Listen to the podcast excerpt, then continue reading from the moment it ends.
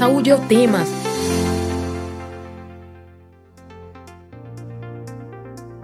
Olá, ouvinte das rádios Universitária FM 99.9 MHz e Paulo Freire AM 820 kHz. Quando um casal deseja engravidar, tenta por um longo tempo e não consegue, é bem possível que essa dificuldade possa estar relacionada a problemas de infertilidade. Se descobrir infértil pode ser uma experiência muito frustrante, mas uma rede de apoio e uma boa informação dos parceiros sobre o assunto são extremamente valiosas nesse momento. No Saúde é o tema de hoje, vamos tirar dúvidas e desconstruir os mitos sobre a infertilidade. Eu sou Isabel Baé, estudante de jornalismo da UFPE, e estou aqui com William Araújo, também de jornalismo. Bom dia, Will. Olá, bom dia, Isabel. E eu lembro a você, ouvinte, que esta edição fica disponível no site radiopaulofreire.fpe.br e nas plataformas de podcast. Participe dessa conversa ao vivo aqui no YouTube. Envie sua pergunta, interaja com a gente. Nessa edição do Saúde é o tema sobre infertilidade. Vamos conversar com o doutor em cirurgia, médico especialista em reprodução humana e professor de ginecologia da UFPE, Agostinho Machado. Agostinho, seja muito bem-vindo ao Saúde é o tema. Ora, muito bom dia a todos os a todos os ouvintes, perdão. E agradecido pelo convite, um prazer estar aqui com você, Isabel, com você, Will. E vamos sim falar um pouquinho sobre esse tema que é tão importante, né, e motivo aí de tanta é, conversa que é a infertilidade. Nós que agradecemos por aceitar o nosso convite. Então, Agostinho, para a gente começar o programa, você pode começar explicando o que é infertilidade? Assim, então, a infertilidade ela é a dificuldade em conceber, a dificuldade em alcançar a gravidez é, a partir de um determinado período de tentativas. E para casais que são considerados, é, para casais que não tenham doença, então esse período seria aí de pelo menos um ano de tentativa livre de métodos contraceptivos, mantendo uma frequência sexual é, periódica, duas, três vezes na semana. É, e em relação à faixa etária, é importante a gente frisar né, que esse tempo ele pode diminuir se a idade da mulher for superior a 35 anos. Então, se, for, se, a idade da mulher for superior a 35 anos, esse tempo de 12 meses ele é reduzido para 6 meses. E outra coisa é que se de repente, diante ali da história clínica, durante a entrevista, na conversa, for colhido é, algum dado que, que se revele importante, que seja relevante do ponto de vista da fertilidade, né, que tem uma relação direta, então você já pode iniciar a investigação imediatamente, não precisa esperar um determinado tempo. Então, é, mais ou menos é, é, essa questão temporal faz com que a gente passe essa, é, essa, essa, essa informação para quem nos procura no sentido, olha, é, ainda não está tempo de se preocupar, está no tempo de você continuar tentando, né, porque às vezes a ansiedade é grande, é, libera, quer engravidar logo, dois, três meses. Doutor, será que eu estou com dificuldade, não consegui engravidar ainda? Não, tenha paciência, ainda está dentro do tempo né, é, previsível. Ou o contrário, né? Olha, eu acho que você já está esperando demais. Às vezes a, aquele casal que é jovem ouve muito assim: ah, fique tranquilo, vai acontecer no tempo certo. É um casal jovem, tudo, né? Quando menos esperar, vai estar tá grávida. Só que aí o tempo vai passando, vai passando, vai passando. Então tem que ficar atento também né, em relação a isso, nessa questão do tempo. E Agostinho, qual é a diferença entre infertilidade e esterilidade? A infertilidade, como nós falamos há pouco, né, seria uma dificuldade de alcançar né, a gravidez, é, que pode estar relacionado fator masculino, fator feminino, uma subfertilidade masculina ou feminina, ambos, e aí, mas em tese você teria uma capacidade de, de gestar, né? seja de maneira espontânea, seja através de um tratamento de reprodução. Né? Já a esterilidade seria uma condição mais grave, seria aquela incapacidade né, de gerar filhos. Então, a pessoa estéril. Então, essa seria mais ou menos a diferença entre uma e outra. Agostinho, e no caso, quais seriam as causas dessa infertilidade, esses fatores aí que você comentou que podem ser é, apontados na entrevista que vai precisar de uma investigação? Sim, a gente, a gente tem, sabe, Will, um roteiro, que a gente fala, um roteiro é, que aborda esses principais aspectos. Aí, assim, didaticamente, a gente divide em fator masculino, que estaria mais ligado à questão é, dos espermatozoides, à questão da quantidade, da qualidade, mais ligado ao parceiro, e a gente teria o fator feminino, onde a gente teria problemas tubários, problema nas trompas, problema é, ovariano, problema no útero, problema no colo do útero. Então, esses seriam os fatores é, masculinos e femininos. Isso didaticamente falando, porque eu gosto sempre muito de falar que a infertilidade ela é do casal, ela é uma infertilidade conjugal. Né? E didaticamente é que a gente divide esses fatores, né? esses fatores causais.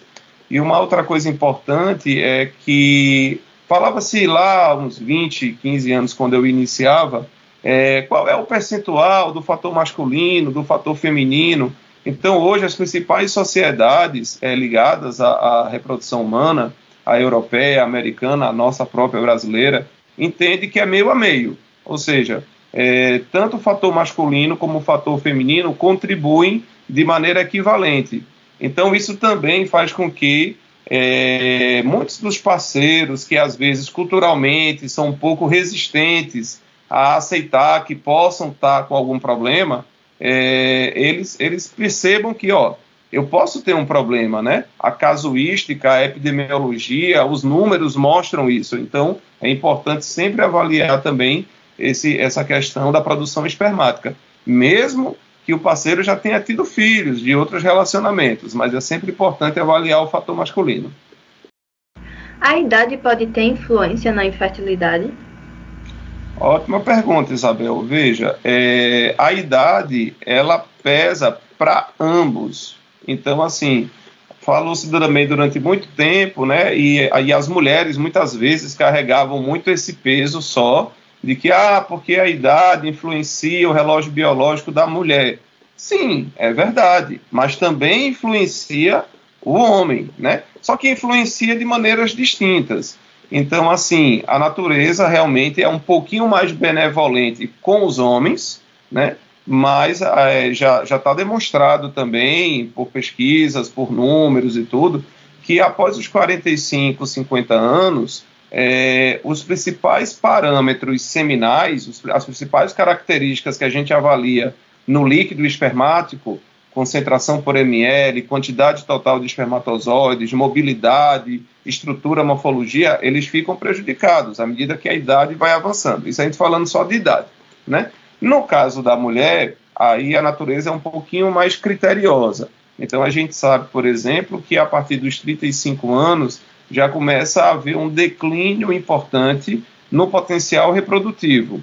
É tanto que é, a Sociedade Americana de Medicina Reprodutiva, a nossa própria Sociedade Brasileira de Reprodução Humana, pede para que todos os profissionais de saúde alertem as mulheres após os 35 anos que ainda desejam engravidar ou que ainda não tenha, né, ainda, ainda não alcançaram a maternidade ou querem aumentar o número de filhos, que elas fiquem alerta né, a partir dos 35. E a partir dos 40, essa queda no potencial reprodutivo é ainda mais sentida. Então, a idade, sim, é uma coisa muito importante. Eu costumo dizer que são três pilares quando a gente lida ou trata de um casal que está enfrentando a dificuldade para engravidar. É a faixa etária, é a idade, é o tempo que ele está tentando engravidar e a presença ou não de alguma condição, de alguma doença ligada à fertilidade. No caso, Agostinho, com, é, você falou sobre alertar as mulheres que passaram dos 35 anos que ainda estão tentando engravidar, mas você pode falar mais um pouco sobre isso, o porquê desse alerta? Pronto, então, é, o que se sabe, por exemplo, é que, diferentemente dos homens, onde apesar de haver uma perda naquela qualidade é, espermática que a gente mencionou há pouco, mas ainda assim há uma constante renovação ou produção de espermatozoides, né? Tanto que a gente ouve falar de homens que foram pais com 50, 55, 60, 70, até 80 anos, né? No caso da mulher, é, o organismo feminino ele já nasce com uma reserva pré-definida, que seria, vamos chamar assim, que ela tem uma quantidade de óvulos pré-definido, né? Então, aquela poupancinha de óvulos, ela vai sendo consumida ao longo dos anos, né?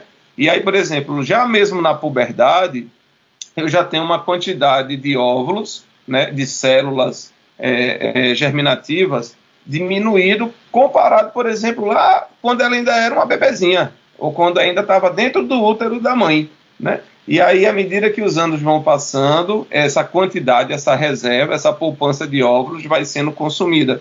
Então, o que, é que a gente vê? A gente tem aquela fase do pico da fertilidade, que vai ali dos 18, 20 anos até 30, 32, e aí você começa a notar uma discreta queda nesse padrão, um declínio, vamos chamar assim, que ali cruza a barreira dos 35 e aí já serve de sinal amarelo, né? Já é esse alerta. Ó, cuidado, porque até aqui é, você vinha com uma reserva né, satisfatória, razoável, e a partir de agora começa a declinar e declina mais rápido. Daí o motivo desse alerta a partir dos 35. Lógico que vai ter muitas mulheres que vão conseguir engravidar com 35, com 36, com 37. Só que muitas vezes, assim, ela quer engravidar só uma vez ou ela quer engravidar mais de uma vez? Porque aí vai ter todo o tempo que ela vai gestar, que ela vai se recuperar, que ela vai amamentar, para daí depois, se ela for tentar engravidar de novo, aí ela já vai estar numa fase ainda mais difícil. Então, por isso que é importante esse alerta, né, para as pacientes. E uma coisa que eu noto, sabe, Isabel e Will, é que semana, é, seja na universidade, seja lá no meu consultório, é, chegam pacientes, pacientes cultas, pacientes bem instruídas, pacientes diplomadas, pós-graduadas até, e que dizem assim para mim: Poxa, doutor, é, nunca ninguém me disse, minha médica, meu médico, minha ginecologista, não tinha alertado sobre esse impacto tão relevante né, da idade com o potencial reprodutivo. Então, por isso que fica esse alerta. Muito importante o alerta. Inclusive, Agostinho, existem fatores, você falou, relacionados à doença e questões de idade, mas também existem hábitos que a gente tem no dia a dia, como beber, fumar, alimentação, que podem interferir e deixar a pessoa estéreo? Sim. Estéreo não, no caso, dúvida. infértil. Isso, isso. É. Sem dúvida, né? A gente falou da idade, que, digamos assim, é esse pilar que norteia muito dos tratamentos mas, naturalmente, é, não adianta também você ser é, um jovem rapaz, uma jovem moça e ter comportamentos que podem ser prejudiciais. Então, por exemplo, hoje a obesidade ela é uma epidemia global, né? Inclusive, a obesidade infantil é uma preocupação muito relevante. E assim, a, já foi visto, por exemplo, que a obesidade ela interfere, por exemplo, no ciclo menstrual, ela interfere na taxa de ovulação, é, ela interfere na produção espermática, então é, é, é, alterando a qualidade dos espermatozoides. Então, hoje, o excesso de peso é um, um, um fato que também contribui para essa questão da subfertilidade, né? Vamos chamar assim, ou seja, diminui o teu potencial. Outros hábitos também, é, tabagismo, você mencionou, né? Então, tabagismo também, o consumo de bebida alcoólica também prejudica. Então, assim, quando um casal é, procura para poder tentar um, um, tratamento ou identificar algum problema, então uma das coisas que a gente avalia é justamente, né? Quais são os hábitos? Né? É uma das primeiras perguntas. Quais são os hábitos? Qual é a idade? Né? Quanto tempo está tentando engravidar e quais são os hábitos? para a gente poder ver se já tenta melhorar nesse sentido de otimizar. Não só para tentar encontrar uma solução para o problema, mas para que ela também, quando ficar grávida, não tenha lá suas complicações obstétricas, por excesso de peso, pelo consumo do cigarro, pela bebida, enfim. No caso, consumir uma grande quantidade de cafeína, uso excessivo de tabaco pode prejudicar a fertilidade nos dois casos, assim, tanto no homem quanto na mulher, ou existe assim um, preju um prejuízo maior para um dos dois? É, você tem em relação ao consumo de cafeína dados mais ligados à parte obstétrica. Então, assim, recomenda-se que uma vez grávida, você não consuma mais do que uma xícara de café diário. Em relação à fertilidade, a questão do, do, do tabagismo é ruim para ambos, porque o tabagismo ele interfere na questão da vascularização, na irrigação sanguínea, né? Ele leva a um dano é, da, da vasculatura como um todo. Então isso também acaba prejudicando, prejudica, é, por exemplo, na questão masculina, a, a, boa qualidade dos espermatozoides. Então, é, tem uma, uma, uma, figurinha que eu mostro lá, um slide, quando eu vou dar aula de infertilidade, do fator masculino, que a gente tem é, uma foto de um cidadão com um cigarro assim na mão, né? Então, quanto maior o consumo do tabagismo, mais, prejudi mais prejudicial isso vai ser no quesito da produção espermática. No caso, a gente já falou de muitos problemas relacionados ao que pode causar essa infertilidade, mas como é que é confirmado o diagnóstico?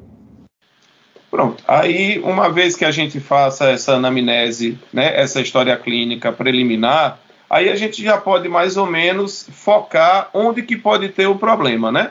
E aí você vai fazer alguns exames específicos para isso. Então, assim, é, dentro do que a gente fala, a propedêutica básica do casal infértil, ou seja, é, aquela investigação inicial, aí eu tenho, por exemplo, um exame de ultrassonografia pélvico transvaginal para avaliar como é que estão os órgãos internos femininos, útero, trompas, ovário e tudo mais, né? Peço um espermograma para poder também avaliar o fator masculino, ou seja, é importante, é imprescindível que a gente traga esse parceiro para junto da gente e seja um aliado nessa investigação. É comum, às vezes, os homens ficarem um pouco resistentes, mas aí você, com muito tato, com muito jeito, vai dizendo: olha, é importante fazer, né? Para a gente não estar tá fazendo exame, exame à torta à direita na, na, na mulher e você não sequer fazer um examezinho de espermograma. E o examezinho das trompas. É, tem alguns colegas de certas escolas que dizem: poxa, mas se a paciente não tiver nenhuma evidência de que pode ter um problema tubário, um problema nas trompas, eu preciso fazer esta, essa, esse exame das trompas. Aí, pela, pela visão da nossa Sociedade Brasileira de Reprodução Humana, é interessante sim que você faça é um exame de um nome bem difícil, esterossalpingografia. Aí eu costumo dizer assim, vou facilitar para você, é um raio-x das trompas. É lá, doutor, muito mais fácil de lembrar, né? Mas assim, esse exame, na realidade, você joga um contraste, né? Ele banha toda a cavidade uterina, então você já avalia a cavidade uterina, a morfologia, o contorno, você avalia se passou pelas trompas, vê se elas estão é, desobstruídas, se o trajeto delas é aquele o que você está esperando mesmo, né? E para algumas pacientes que de repente você, na sua história, é, evidenciou que ela pode ter ou está experimentando algum problema de ovulação, que a menstruação está um pouco inconstante, não está com um padrão regular, está alterada, aí você pode fazer algumas dosagens hormonais também. E aí existem as dosagens hormonais para tireoide, por exemplo, para você avaliar é, prolactina, enfim, na, uma série de hormônios que podem te ajudar a tentar identificar onde que pode estar o problema ou onde podem estar os problemas, né? Que às vezes pode ter problema tanto num lado como no outro. E aí, quando somados, é, dá essa dificuldade para engravidar. A infertilidade pode ser hereditária, Agostinho? Hereditária, Isabel, assim, pode ser, na verdade, congênita não, não, porque quando você fala hereditária, é como se dissesse, olha, tem uma família X que ela tem mais dificuldade para engravidar e ela vai ter. Eu, eu não chamaria assim, certo? De hereditário. Eu diria o seguinte: eu posso ter um problema de nascença e só descobrir quando for tentar engravidar a minha esposa, né? Então eu nasci com um problema é, numa estruturazinha que liga o testículo a saída dos espermatozoides, né, o ducto deferente. Eu posso ter um problema ali de nascença. Então, eu nem sabia que eu era estéreo e quando eu fui investigar, eu descobri que tinha esse problema. Só que do ponto de vista hormonal, eu sempre desempenhei minhas funções normais, funções de trabalho, sexuais, de tudo, né? É, eu posso ter, por exemplo, pegando um gancho nessa questão da hereditariedade, tem, tem autores que acham que a endometriose que é uma doença ginecológica de cunho inflamatório, é, pode ter uma hereditariedade, né? De que, assim, é, pacientes que são é, de famílias com parentes que têm endometriose, elas também teriam mais chance de ter endometriose. Mas também eu não posso dizer, ah, se vai ter endometriose, vai ter infertilidade, né? Mas a gente pode, de repente, até fazer, né? Eu estou aqui conversando contigo, olha que legal, a gente vai, né? Sempre aprendendo um pouco mais, né? E trazendo essa, essa questão é, para discussão. Então, assim, é, eu, eu diria dessa forma, sabe? Mas não que necessariamente, ah, minha irmã teve infertilidade, eu vou ter, ou minha mãe teve, eu vou ter, né? Eu acho que até tem assim, muito, a, muitas pacientes dizem assim, ô doutor, engraçado, só eu é que tenho, né? Porque na minha família ninguém mais tem. Eu digo, calma, não se preocupe, né? você não está carregando nenhum karma, não. Tudo vai dar jeito, vamos em frente, vai dar certo. Mentalizar, boas energias. Agostinho, no caso das mulheres, tomar anticoncepcional a longo tempo pode causar infertilidade? Olha, Will, vou te contar. Essa é uma, é uma pergunta, uma dúvida, né? Que, que paira muito a mente das, das pessoas. O que é que eu costumo te falar? Assim, não, a resposta inicial, né? O que é que acontece na verdade? O que é que pode ser justificado? Mas, doutor, como assim não? Eu, eu, eu usei durante muito tempo e, e agora eu não estou conseguindo engravidar. Eu disse, então, porque na verdade, quando você começou a usar lá atrás um método para evitar engravidar, você não tinha realmente tentado, ou não vinha tentado, ou não tinha se exposto a uma gestação. Então a gente não sabe se lá atrás você teria ou não teria algum problema que acabou ficando camuflado nesse período, porque você estava usando uma pílula, estava usando uma injeção, estava usando um método qualquer para evitar, e agora que você deixou de usar e que vai tentar engravidar, é que este problema poderá vir à tona, poderá surgir. Então não foi a culpa da pílula, não foi a culpa lá da injeção, não foi a culpa do DIL. Foi porque na realidade acabou que você, né, está é, é, apresentando isso, isso agora. A outra coisa que, vamos lembrar que a infertilidade ela é conjugal. Então, dependendo também do parceiro com quem a paciente se envolva, pode ser que de repente ele tenha um problema masculino e não seja na realidade em função dela ter usado a pílula, a injeção ou o DIU durante lá 5, 10, 15 anos. Certo, mas aí vamos pensar assim: é, o casal está tentando engravidar naquele. Passou aquele tempo que o senhor falou no começo, um ano, é, não deu certo, aí eles querem procurar o especialista. Qual é o especialista que eles precisam procurar para fazer esse diagnóstico? É, se, se a gente for pensar assim, já no especialista direto, né, seria o especialista em reprodução humana. Mas é, é comum que as mulheres, os homens não tanto, mas é comum que as mulheres tenham lá o seu médico, né, que acompanha a sua saúde, a sua ginecologista, o seu ginecologista, né? Então, assim, mas vamos pensar que, ah, eu, eu faço um acompanhamento com o médico de saúde da família, lá num postinho, e aí ele me encaminha para um médico ginecologista. Né? Esse médico ginecologista vai sentir qual é, é o problema e avaliar se realmente é, se trata de infertilidade ou não. Porque às vezes, sabe, Isabel, o, por incrível que pareça, o casal acredita que possa estar com um problema de engravidar, mas é porque de repente ou a frequência sexual ela não está sendo adequada, é, não está sendo adequada em que sentido? Tanto em relação à, à frequência, propriamente dito, número de vezes, como no período fértil. Então, é, é, é, pode ser que de repente o casal até tenha, em termos absolutos, né, uma quantidade muito boa, mas de repente no período fértil a mulher está viajando, o, o esposo está viajando, está fora. Aí passou daquele período ovulatório, quando volta, vai matar a saudade, mas já passou do período ovulatório, então não adianta, né? E às vezes é só um ajustezinho que você precisa fazer em relação a essa janela da fertilidade. Então você pode procurar no primeiro momento, a mulher pode procurar no primeiro momento o seu ginecologista geral, e aí o próprio ginecologista está habilitado a tentar fazer alguns tratamentos de menor complexidade, está habilitado a fazer uma investigação inicial, né? acalmar, acolher, explicar, né? tudo isso que a gente está falando. E aí, se de repente ele sentir, poxa, eu, eu acho que chegou aqui no meu limite, daqui para frente eu acho que vale a pena você procurar um especialista em reprodução humana. Ela vai e procure um especialista em reprodução humana. Inclusive, Agostinho. Agostinho. Eita, desculpa, Will. Pode falar, Isabel, pode falar.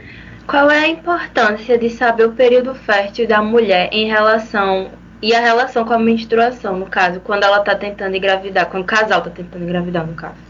Inclusive, Sim. aproveitando a pergunta de Isabel, eu queria pedir para Agostinho explicar como é que calcula esse período fértil da mulher também. Certo.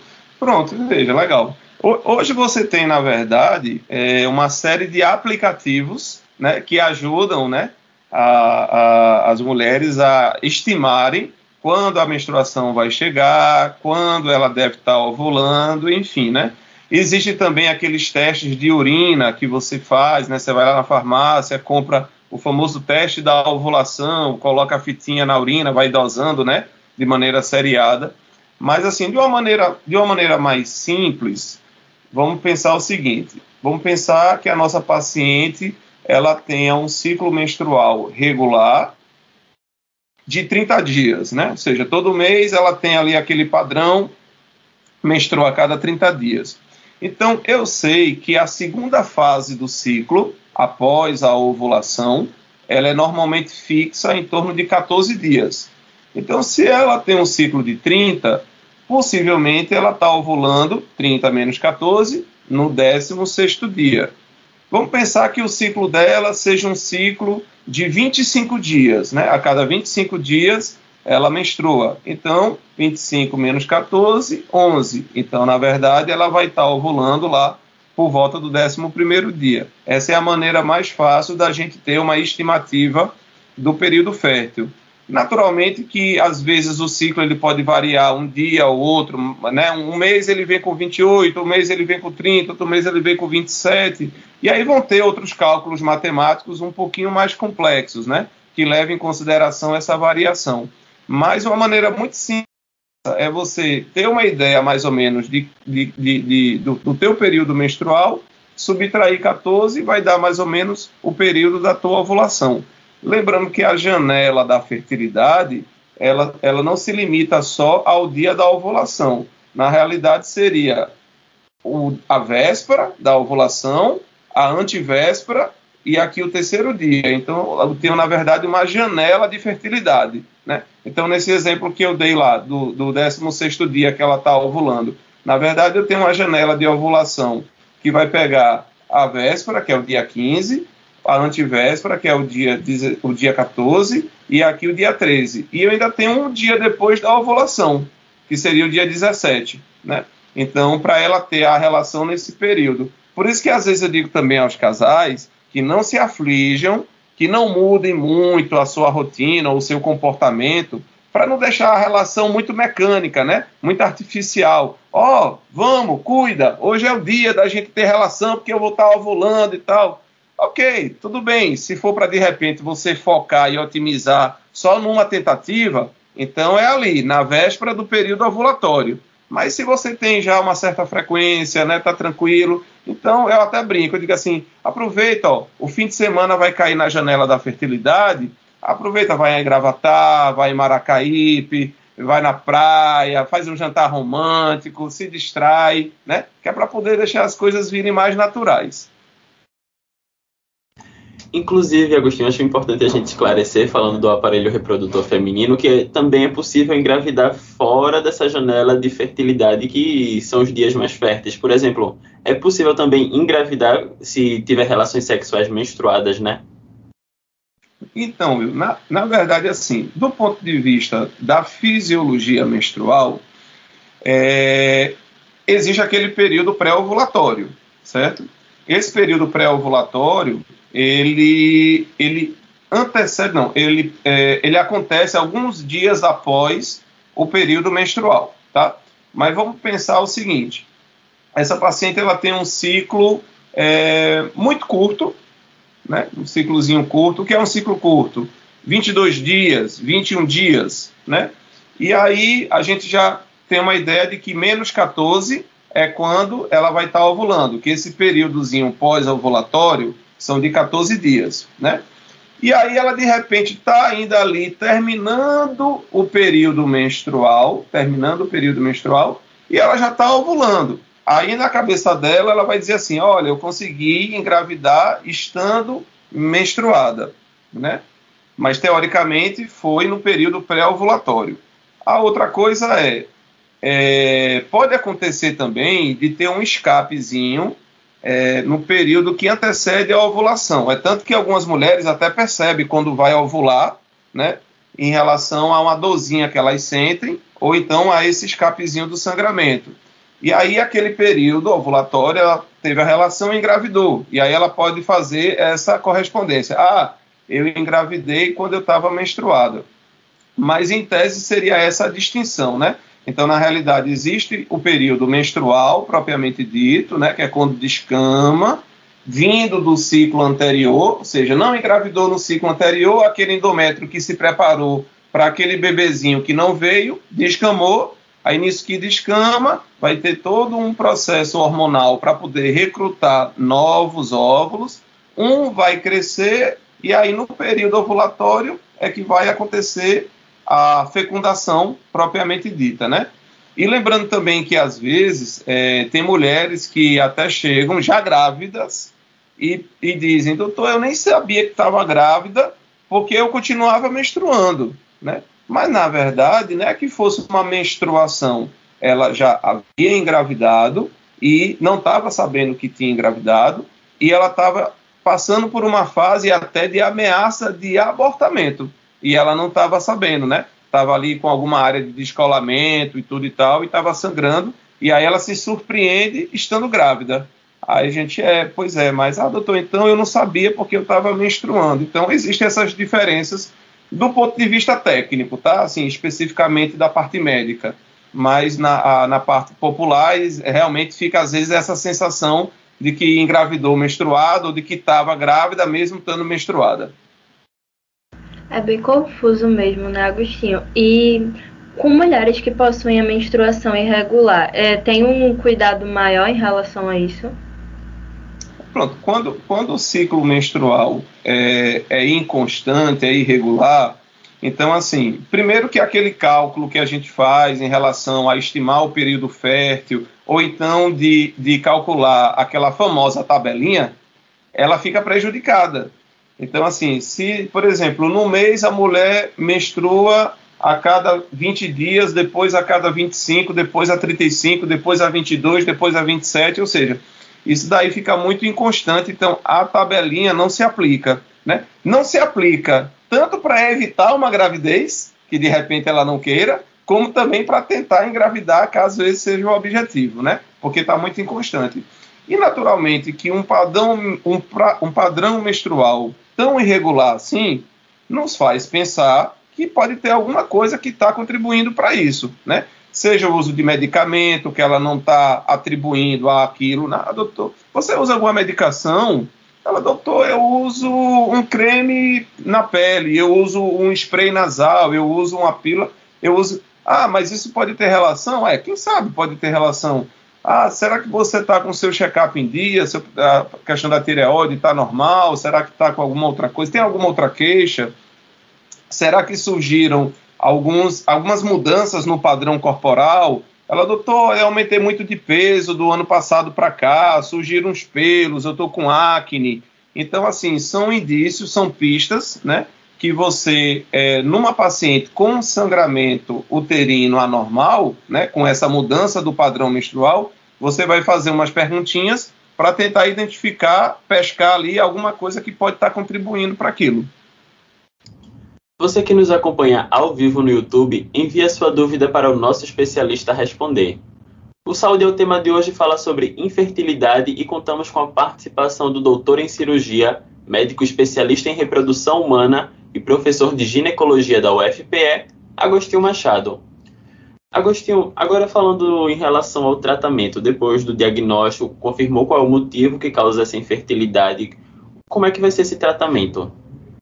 Pronto, aí o tratamento pode ser, é, desde essas orientações que falávamos, né, sobre tentar otimizar o período fértil, né, a relação no período fértil, você pode também fazer tratamentos de menor complexidade, como ficar monitorizando a ovulação da tua paciente por meio de ultrassonografia. Então você vai avaliando, fazendo ultrassonografias periódicas para ir acompanhando o crescimento daqueles folículos até ovular. Folículos é o que popularmente a gente conhece como cisto, tá? Que seria a casinha do óvulo. Então esse folículo ele vai crescendo, vai ter aquele folículo dominante que vai virar pré-ovulatório, e aí eu estou vendo que ele tá para ovular. E aí eu digo, opa, ó, tem a relação agora nesses próximos dois, três dias, porque possivelmente você vai ovular nesse período. Então a chance do encontro dos gametas é maior. É, isso é o que a gente chama de coito programado, né? Relação sexual programada. Eu posso, por exemplo, numa paciente que tenha problema de ovulação, uma paciente com ovário policístico, por exemplo, síndrome do ovário policístico é um exemplo muito comum, né? A paciente ela não está ovulando regularmente. Então, eu posso, por exemplo, induzir a ovulação, usar uma medicação para fazer com que ela aumente a taxa da ovulação e aí você consiga alcançar, por exemplo, a gestação. Eu, a minha tese do doutorado envolveu pacientes que eram obesas e que tinham síndrome de ovário policístico. E aí essas pacientes ela tinham indicação de cirurgia bariátrica, por exemplo. E aí depois de, de, de feita a cirurgia bariátrica, a gente comparou o perfil hormonal antes e depois, e aí a gente percebeu, por exemplo, que houve uma melhora no perfil hormonal dessas pacientes. Então, é, os, os, hormônios envolvidos na menstruação, no controle da ovulação, é, melhorou também as taxas é, da insulina, que é aquele hormônio que controla o açúcar do sangue, diminuiu naturalmente o peso, né, já que ela fez uma cirurgia bariátrica, ou seja, todos os parâmetros laboratoriais e físicos é, ficaram melhores e, e, e, fazendo com que esta paciente ficasse mais propícia a engravidar. Mas, lógico, a gente não podia afirmar que ela engravidaria mais facilmente, porque depende do parceiro também, né? Depende de toda essa conjuntura. Mas a gente pode sim dizer, ó, perder peso e perder peso, por exemplo, nessas condições foi útil para deixar o organismo mais apto a conseguir alcançar uma gravidez, se assim for o desejo da paciente, né? É, uma outra maneira da gente ajudar é, o, é a inseminação intrauterina, que é muito confundido com a fertilização, né? Inseminação é eu pegar o sêmen, né? Faço o preparo daquele sêmen. O que é esse preparo? Eu tiro os espermatozoides imóveis, eu tiro os, os espermatozoides anômalos, eu tiro as impurezas, e aí esse sêmen preparado ele é colocado dentro da cavidade uterina. Por isso, inseminação intrauterina. E aí eu, eu faço com que haja uma sincronia entre o momento da inseminação com o período pré-ovulatório, com aquela janela da fertilidade. Então a paciente também aumenta as chances de engravidar. E por último, a fertilização, que é para aqueles casos mais complexos, né, onde eu tenho problemas maiores, mais sérios, tanto masculino como feminino, um exemplo clássico é a paciente que tem um problema tubário bilateral. Então, as trompas, elas ajudam, né, estão ali justamente para promover o encontro dos gametas. Mas se a paciente ela tem um problema tubário importante, então esse encontro dos gametas não está acontecendo, né, dentro do próprio organismo. Então, a fertilização vai fazer com que haja esse encontro dos gametas no laboratório. Por isso que é chamado in vitro fertilização in vitro, na plaquinha lá de vidro do microscópio no laboratório. Depois, aquele embriãozinho eu vou e coloco dentro do endométrio e, com, com, a, com a graça de Deus, vai, ela vai conseguir engravidar. A gente tem uma pergunta da produção. A nossa Sabina está querendo saber se pacientes com RH negativo na segunda gestação ficam inférteis se o primeiro filho foi de RH positivo e não teve uso do soro. Inclusive, é uma doença que é bem, é bem enigmática, né? Eu não vou lembrar o nome dela agora, que o meu ensino médio já faz um tempinho que eu acabei. Mas é uma doença bem enigmática essa daí, né? Olha, olha Isabel, você, você não esconda seus dotes aí da, da, da fertilidade, viu? Mas então, é, isso que a colega, isso que a é Ana Sabino, né, que falou? Isso. É, isso que ela perguntou tem a ver com o que a gente chama de é, incompatibilidade RH, é, doença hemolítica perinatal, certo? E eritroblastose fetal. São três coisas que estão ligadas, né? Que são distintas, mas que muitas vezes são faladas como se fosse a mesma coisa. A incompatibilidade RH é justamente o quê? É você ter o seu RH negativo, né? E o seu bebezinho vai nascer positivo, né? E aí, diante dessa incompatibilidade, eu vou é, programar o uso de uma vacina, que é uma imunoglobulina, para poder justamente proteger essa mãezinha nas gestações futuras, né? Então, assim, não tem a ver propriamente com um, um, um problema ligado a, um, a, uma, a uma desordem da estrutura da anatomia. Tem a ver com essa questão imunológica, tá certo? Se a paciente fizer a vacina, tá tranquilo, ela não vai ser sensibilizada. Ela não fez a vacina e o outro bebê vai ser negativo, também não tem problema, porque ela é negativa e o bebê é negativo. O problema está justamente quando é, ela é negativa, teve uma primeira exposição, né, engravidou, pode ser até uma prenhez na trompa, de repente, né, teve aquela troca ali do sangue entre o bebê e a mãe, sendo que esse bebezinho foi positivo. E aí ela foi sensibilizada, não foi feita a vacina, e aí quando ela engravidou de novo, aqueles anticorpos da mãe vão entender que aquelas hemácias do bebê são elementos estranhos e aí vão atacar essas hemácias do bebê, levando a um quadro de hemólise, né, de destruição das hemácias e de anemia fetal, que é a doença hemolítica perinatal. E aí realmente é uma condição grave e que pode, de repente, na verdade, o bebê nascer muito prematuro, ter que nascer muito prematuro e ela não ter é, é, capacidade de gestar e ter esse bebê nascido vivo, né? E aí ser, no caso, uma, uma, uma condição nesse sentido, dessa ordem. Inclusive, Agostinho, acho muito importante a gente esclarecer aqui no programa essa parte também relacionada a fake news, porque você comentou sobre vacinas e durante a pandemia a gente viu muitas fake news dizendo que vacina causa infertilidade e que na verdade isso não acontece, né? Perfeito. É, é fake news, exatamente né? Então, assim, não tem problema nenhum, né? Inclusive, as tentantes, né? Que é o nome que a gente fala, né? Para aquelas pessoas que estão tentando engravidar.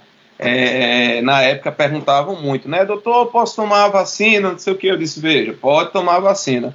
A própria Sociedade Brasileira de Reprodução Humana emitiu uma nota né? A rede latino-americana de reprodução humana também emitiu uma nota, né, orientando a, SBRA, a Sociedade Brasileira de Reprodução Assistida, também emitiu uma nota dizendo vacine-se, tentantes e gestantes. Então, é isso aí, se proteger em primeiro lugar.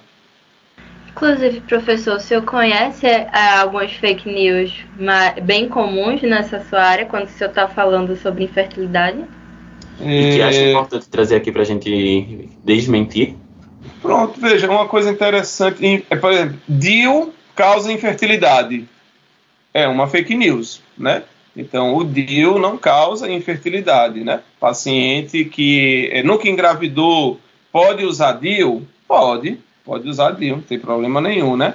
É, paciente que já teve uma, uma gestação na trompa que perdeu essa trompa, infelizmente.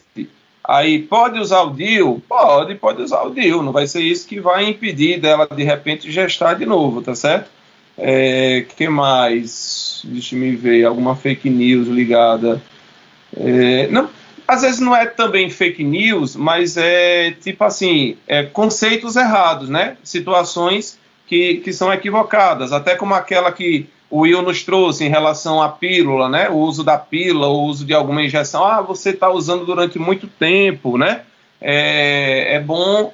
É, aí, às vezes é engraçado que isso assim, mulher, tu tá usando durante muito tempo essa pílula. É bom tu dar uma pausazinha para dar uma descansada no ovário. Aí o que eu digo, ó, tu vai dar essa pausa, tu não tá querendo engravidar de verdade, pimba, vai e engravida. Então, cuidado com essas pausas, né? Então, assim, é claro, tudo sob orientação médica, sempre ficar checando direitinho os exames de saúde para avaliar se está tudo bem mesmo. É, e professor, ainda sobre o tratamento, vão existir casos em que é necessário algum tipo de cirurgia? Sim, Isabel, vão sim. É, por exemplo, um, um, uma grande ferramenta terapêutica para a gente é a videocirurgia ou a videolaparoscopia, né? É, lá no nosso hospital a gente tem um colega médico que para mim assim é super super, né? Não só não só local, regional, nacional, internacional, que é Mauro, Mauro Aguiar. Tem outras colegas também, é, é, Jéssica, Mariana Santiago, enfim, e outros colegas todos da endoscopia ginecológica que nos ajudam muito. Então, uma paciente, por exemplo, ela tem, é, vamos dizer que a gente, durante a investigação, descobriu que ela tem uma trompa que está com um trajeto diferente, né? Está com um trajeto é, que a gente fala ascendente ou verticalizado, ao invés da trompinha estar tá assim horizontalizada, né? As pacientes adoram quando eu faço esses movimentos, né? Que eu digo assim, essa aqui é meu braço é a trompa, a trompa vem para cá, tá aqui o ovário, a outra trompa tá para cá, tá para cima. Aí fazendo toda essa demonstração para poder dizer assim, ó, talvez tenha uma aderência, talvez tenha uma sequela aí de uma infecção pélvica, talvez tenha uma suspeita de endometriose, e aí você indica, por exemplo, né, endometriose, vamos pensar, é, você indica uma videocirurgia, ele vai levar lá naquela videocirurgia, aí vai identificar a trompinha, vai ver a relação da trompa com o ovário, vai desfazer a aderência, vai tirar os focos de endometriose, e aí vai deixar toda essa região pélvica, né, toda essa anatomia é, do útero e essa relação da trompa com o ovário mais favorável para ela engravidar.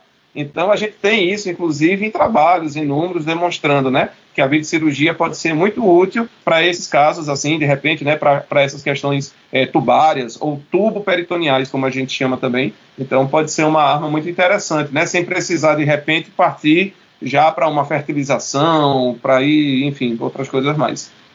Inclusive, Agostinho, acho que tem mais uma coisa que a gente precisa falar sobre fake news, é que em relação a essa gravidez pós-tratamento da infertilidade, que tanto a condição da mulher ou do homem sem infértil ter feito esse tratamento não vai causar assim nenhum problema para o bebê, né? Porque tem muita gente que acredita que o fato da criança ter nascido com algum tipo de deficiência, algum tipo de doença, pode ter relação com esse período pré-gestacional, né? Então, foi ótimo, Will, isso que você trouxe. É, você acredita? Parece que foi ano passado eu tinha feito um levantamento, né, sobre é, a evolução dos bebês nascidos de fertilização. E, e pelos dados americanos, norte-americanos, eu vou ficar devendo os dados nacionais, mas eu já tenho é, 3 ou 4% das crianças escolares é, de tratamento de reprodução assistida. Eu até brinco que não vai tardar muito, a gente vai chegar no dia nas escolas e as crianças vão. E você, foi concepção natural ou foi fertilização? Prazer, eu fui nascida de inseminação e tudo e tal, né? Porque é uma coisa que está cada dia mais comum, a infertilidade vem aumentando, a busca pelos tratamentos também, né? E os tratamentos e as tecnologias de reprodução humana estão aí justamente para nos ajudar nesse sentido.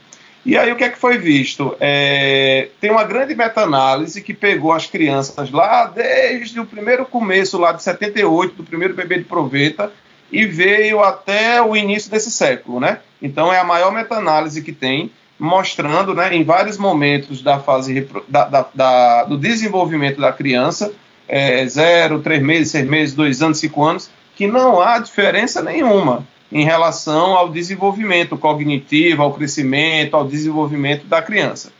Aí, pronto, dito isso, o que, é que a gente tem que pensar? Naturalmente que os tratamentos de reprodução humana, eles aumentam as chances de gravidez múltipla, de gravidez de gêmeos. E às vezes os gêmeos, né, sejam eles de concepção espontânea, sejam eles de reprodução assistida, vão ter lá as suas possíveis complicações obstétricas. Pode ter prematuridade, pode a bolsa romper antes da hora, é, pode nascer muito novinho e ter algum problema é, de desenvolvimento cognitivo, mas isso é muito mais ligado à prematuridade do que ao fato de ter sido de um tratamento de reprodução humana. Tá certo? E o que mais que tu falaste, perguntou, é, pronto, eu acho que é isso, né? Então, assim, existe essa, é, existe essa correspondência sadia, graças a Deus, né? Dos, dos bebezinhos que são oriundos da concepção natural com aqueles que são oriundos da, da reprodução assistida. Inclusive, Agostinho, você mencionou agora que o índice de fertilidade está aumentando, né? É, existem estudos sobre o motivo dele estar aumentando? Exi existem estudos e existem teorias também, sabe, Isabel? Então, assim, a primeira coisa que seria a mudança do perfil da mulher na sociedade. Então, cada vez mais ah, os casamentos estão sendo adiados e, consequentemente, a maternidade também está sendo adiada, né? E aí o alcance ou acesso aos métodos contraceptivos também aumentou, né, nos últimos 50 anos, as possibilidades, as variedades e tudo mais. E então o, o, essa programação, esse planejamento, né, ele hoje é mais acessível. Precisa ser ainda mais acessível, mas já melhorou bastante, né? Ah, aí, no embalo disso, né, você adia a maternidade, você adia os casamentos, adia a maternidade, usa o método, e aí a idade vai avançando, naturalmente, e à medida que a idade vai avançando, seja para homem, para mulher, pode ter chance de surgirem doenças também, né? Então vão aparecendo outras doenças, doenças essas que antes não eram tão importantes, porque nossas avós, por exemplo, engravidavam é, com 20 anos, 22, 23, então ainda não tinha sequer né, idade para ter problema de doença, de endometriose, de mioma, de adenomiose, certo? Então tem tudo isso que está envolvido dentro desse bojo, né, para justificar essa questão da incidência maior da infertilidade. Outras coisas assim, mais de ordem genérica, é, contaminação, poluição, agentes é, é, é, tóxicos, tudo isso também influencia o nosso organismo, a nossa homeostase, o nosso, é, o nosso, o nosso equilíbrio. Né? E isso também pode estar tá diminuindo. Né? Existem curvas, inclusive, que mostram uma queda do potencial reprodutivo masculino lá do início do século XX comparado com agora. Né? E aí tem a questão dos comportamentos também e essas outras exposições. Nosso tempo está acabando e antes, ah, para a gente finalizar, eu queria saber quais são os serviços de saúde onde é possível realizar esse tratamento e se o SUS fornece é, o, tanto o acompanhamento médico quanto o tratamento, Agostinho.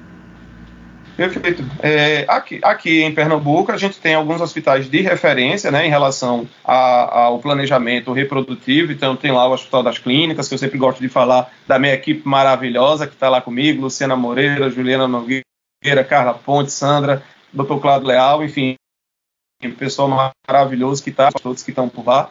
É, tem no Hospital da Mulher, tem no IMIP, tem no CISAM, no Hospital Oswaldo Cruz. E assim, depende muito do tipo de problema e do tratamento correspondente. Então, é, lá a gente vem conseguindo, né? No ano passado, por exemplo, nós tivemos a felicidade de poder ajudar vários casais a alcançarem a gestação naqueles tratamentos de menor complexidade, né? Indução, do, indução da ovulação, coito programado, videocirurgia. É, a gente esbarra ainda, infelizmente, quando é o tratamento de maior complexidade, de alta complexidade, que é a fertilização, né? A fertilização in vitro, é, são poucos os lugares no país que oferecem esse tipo de tratamento. Aqui em Pernambuco, infelizmente, no momento, nós não temos nenhum serviço que esteja atuando né, ativamente, oferecendo esse tipo de tratamento.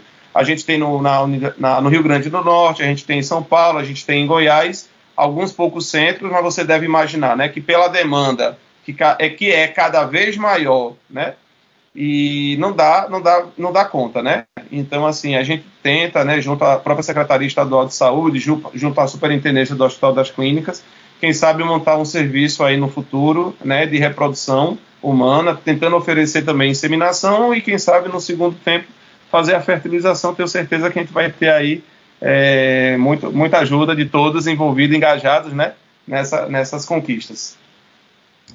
A gente está caminhando para o final do programa, mas antes de encerrar, eu gostaria de passar a palavra para o, o doutor em cirurgia, doutor em cirurgia, médico especialista em reprodução humana e professor de ginecologia da UFPE, Agostinho Machado, para fazer uma fala final aqui no programa.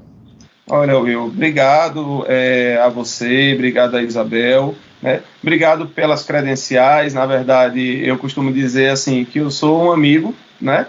Então, estou sempre à disposição. É, foi bom falar daqui de um tema que é tão importante, que é cada vez mais procurado pela, pelas pacientes. Eu queria até aproveitar e deixar também uma menção importante a um novo trabalho que a gente está envolvendo lá sobre o impacto da infertilidade feminina na autoestima, né, junto com o pessoal, com a colega da psicologia, a Suelane Santana, vai lá fazer um trabalho bacana com a gente sobre isso, né? Porque, assim, infertilidade, ele pode até, às vezes, não impedir alguém de estar tá executando seu trabalho, né? Mas, emocionalmente, psicologicamente, influencia muito, né? Então, assim, a gente quer deixar com que isso seja bem evidente, né? Essa influência para poder sensibilizar ainda mais as autoridades no sentido de que é preciso e é necessário que a gente possa oferecer esse tipo de tratamento para os nossos usuários.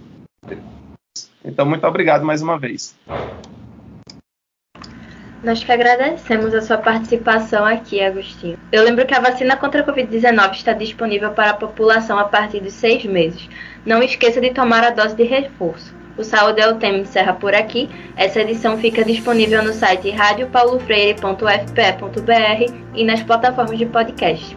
A produção e o roteiro deste programa foi dos estudantes de jornalismo da UFPE, eu, William Araújo, Isabel Baé e Lais Andrade, sob orientação da professora Paula Reis. Nas redes sociais, Ana Sabino de Publicidade e Propaganda. Coordenação de transmissão e streaming, Ângela Cristina de Ciências Sociais, sob a supervisão do do técnico da Rádio Paulo Freire, Igor Cabral.